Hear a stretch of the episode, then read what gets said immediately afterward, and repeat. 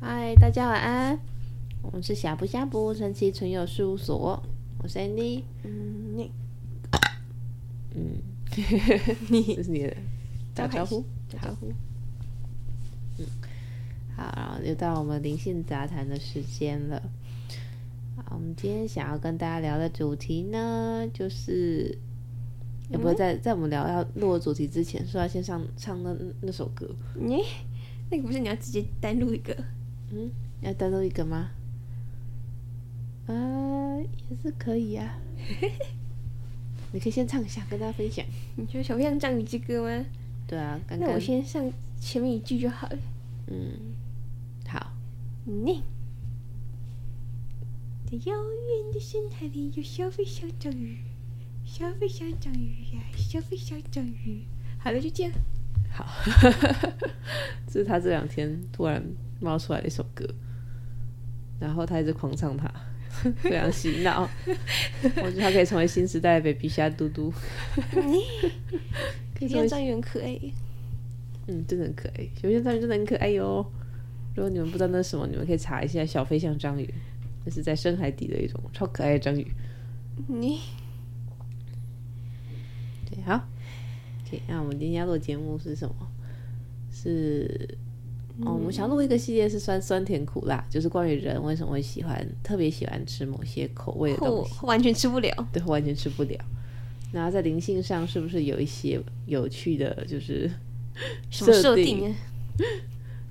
那所以呢，我们今天特别请到了，你要请谁？嗯，他说天使想要来跟我们聊这个讯息。哦，说就是拉斐尔。哦。好有有请拉斐尔来跟我们聊这件事情，好，欢迎大天使拉斐尔，等我连一下他哦。嗯，哼，嗨，嗯，很开心。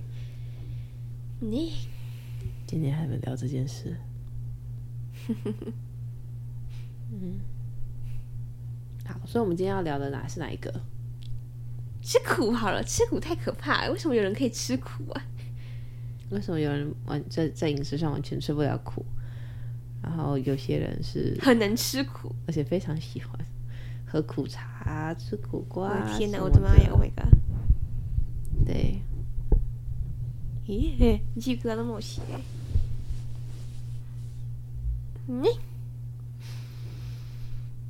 嗯，我们人体在味觉上的设定，这是一件很有趣的事情。要不要大声一点？嗯，要大声一点。哦，我要加起说大声一点，没错啊，是吗？这样的音量可以吗？又好一点。好。关于吃苦，对这件事，先说一下，在味觉上面。其重点是身体的设定，嗯，身体本身在体质上就会决定你会比较偏好哪方面的饮食。基本上完全吃不了什么饮食，这样子的状况是不存在的。嗯，那么就是只有偏好的方面，以及对于某些饮食，就算没有偏好，接受度会到哪里？如果是真的完全吃不了的东西，那么在它进到你嘴巴那一刻，你就会反胃吐出来。嗯，很少数，但还是有。有些人有，虽然很少数，但确实有。嗯。喜欢吃什么东西，可以说是身体跟我们的一种沟通对话。嗯。比较燥热的时候，会想吃凉性的食物。天气冷的时候会想要喝热汤，嗯，流的很多汗的时候会想要吃咸一点，这些都是身体维持平衡的做法。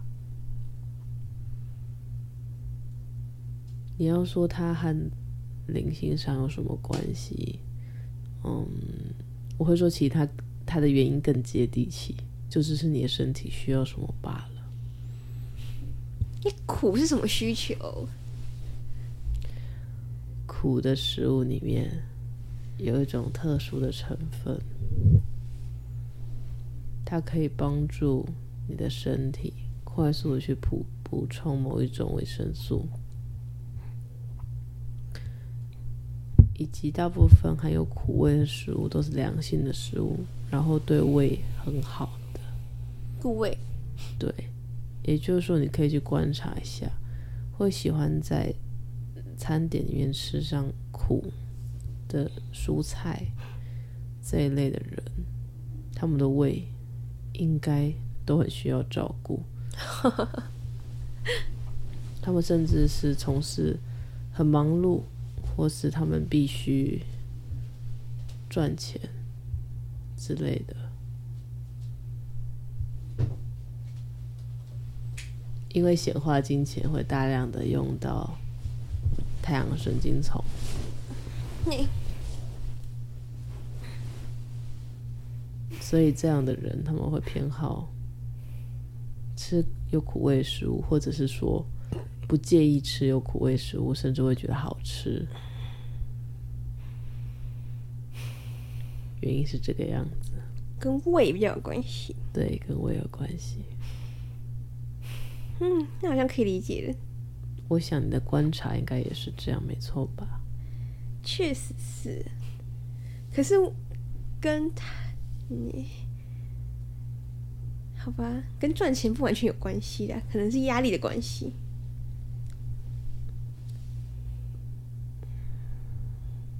跟赚钱不完全有关系，对，跟压力绝对有关系。嗯，应该是说赚钱包含在压力的其中一种。对的，而我们的。的你们的压力和如果只要和生存以及钱相关的，特别明显，那么就会影响到你们的胃部。Oh. 其实自我价值也是会影响到胃部。如果说你创造这些事情，你你你所从事的工作是会对你的自我价值认定有影响的话，那么这样子的压力它就是直接影响到你的胃部。不管你今天是学生，还是工作者，或者是说你没有工作，但你在家中担任某一种角色，如果说你在忙的事情会影响到你，你在社会或环境中的定位，那那样压力都会影响到胃，因为胃就是自我认同。那个比较像是自己给的连接吧。嗯，比我是说工。就是做的事跟自己有没有价值，那是那是自己建立的连接，连接。但是你要说这个社会上多少东西是自己建立的，其实极少，大部分都是环境给予，那他们就学习，习得的，习得的，习惯的，模仿的，被动的自我学习，是的，嗯。嗯，大概是这样子。了解。所以，不喜欢吃苦的人呢，他们的胃就很强壮。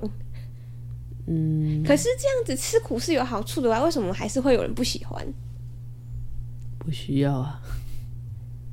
吃酸也是有好处的，为什么有人不喜欢？就只是不需要罢了。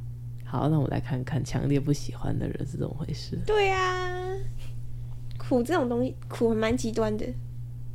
苦确实很极端。不喜欢在饮食中吃苦的人，表示说，第一个，你们不需要用极端的方式去补充某种维生素，你们可以用不同的方式去摄取你们所所需的食物，然后体质上呢？嗯可能你们的胃也也比较健康一点，所以不需要用那种方式去补充维生素。然后第二个就是，呃，通常这一类的人往往，这可能可以跟酸一起讲。哦，真的哦？这一类的人往往都比较能吃酸，因为你们身体需要是另外一种维生素，你会需要快速的做法去补充，大多是水果中含有的维生素。嗯。体质不一样就是这样。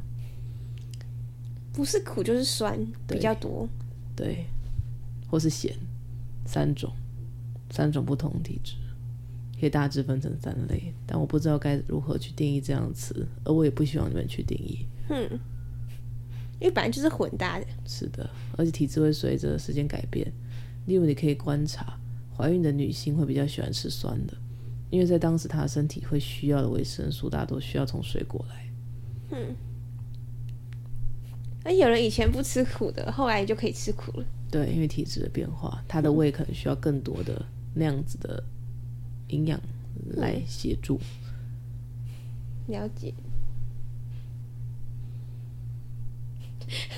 但是，但是，就我跟可爱另外观察，能吃苦的人，人生都比较容易，比较容易辛苦，因为他们的身体比较结实，在对于一些事物上面的忍耐力，忍耐力很高。与其说忍耐力很高，某种程度上也是他们对于自己正在辛苦这件事情的察觉度会降低。他们的神经对于肌肉的疲惫本身就是比较迟钝的。哦，好吧，好吧。好吧，真可怕。嗯嗯，不用觉得恐惧啊？为什么害怕？没有啊，我不是真的害怕，我只是觉得有鸡皮疙瘩。你只是无法想象为什么会有人这样生活罢了。对呀、啊。每次小时候有人说为什么你都不吃苦瓜，这样长大不能吃苦，我就想说他们，他们知不知道他们在讲什么话？怎么可以，怎么可以叫一个小孩长大要吃苦嘞？还在诅咒他小孩吗？嗯，就这个世界上有点太可怕了。嗯，这个世界的法则就是所信即所见。有，对，所以你能够跳脱出他们。所能看到那个世界，这是非常有智慧的。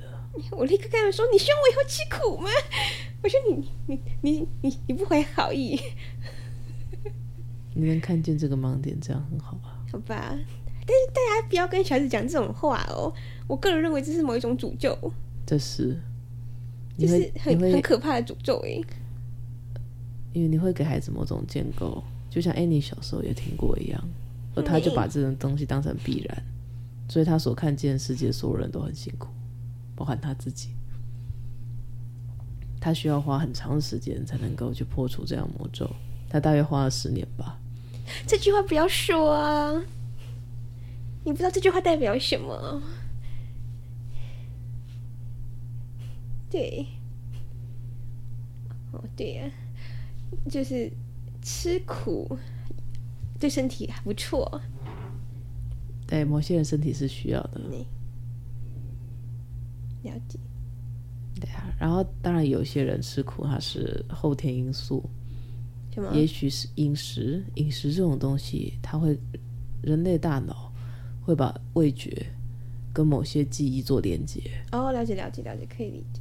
如果他每次吃到这样菜的时候的情境都是喜悦放松的，那么他也会喜欢。现在像 Annie 喜欢吃苦瓜。有一些原因是因为，嗯，他们家餐桌上会出现这个，然后他的母亲吃这个的时候心情都很好，因为他妈妈身体需要啊？是的，因为他妈妈的胃不好，所以他有个好的连结，对，他怎么样都不会把它想成是不好的东西。那在随着他年纪增长，他身体也需要吃苦吧？他需要，因为他身体就是属于非常典型的需要工作的又偏燥热的体质。嗯，就是一个好的回馈。是的，那很好，很好啊。对，当然你不喜欢就不用勉强。我知道，没有没有人会勉强啦，只是只是觉得哦。没有，我只是觉得那句话很可怕，烙印在我的心中，我对苦瓜有了阴影。嗯，你，哎，好，他飞着走了，哎，嗯，所以，好，所以真相就是，你，所以答案就是因为身体需要。是的。对啊，所以归纳一下，拉斐尔说，好像人类的身体大概分成三种吧，至少台湾人是这样，分三种，喜欢会需要吃苦的食物的，然后呢，会很喜欢很喜欢吃酸，然后对酸比较迟钝的，然后还有会非常喜欢吃甜咸的，然后那个咸的甚至是有点排斥甜的食物，好像是分分这三种吧，但应该还有别的啦，对。就是还有综合体，有综合体吧，只是有些会比较明显。然后还有辣的食物啊，可是他说好像是三种，辣好像不在里面。嗯嗯，下次再问辣的吧。好哦，对呀、啊。嗯，好。那么大家是属于哪一种呢？我也是蛮好奇的。嗯、有没有人跟我一样，其实蛮喜欢吃苦瓜的？我我喜欢吃苦瓜炒咸鸭蛋，那个好好吃。而且如果弄得好的话，其实它不会苦。你觉得呢？对，但是在吃第一口的时候还是会胆战心惊。啊、哦，了解。你不喜欢那个味道，我是觉得没有关系。我觉得没有苦的苦瓜蛮好吃的。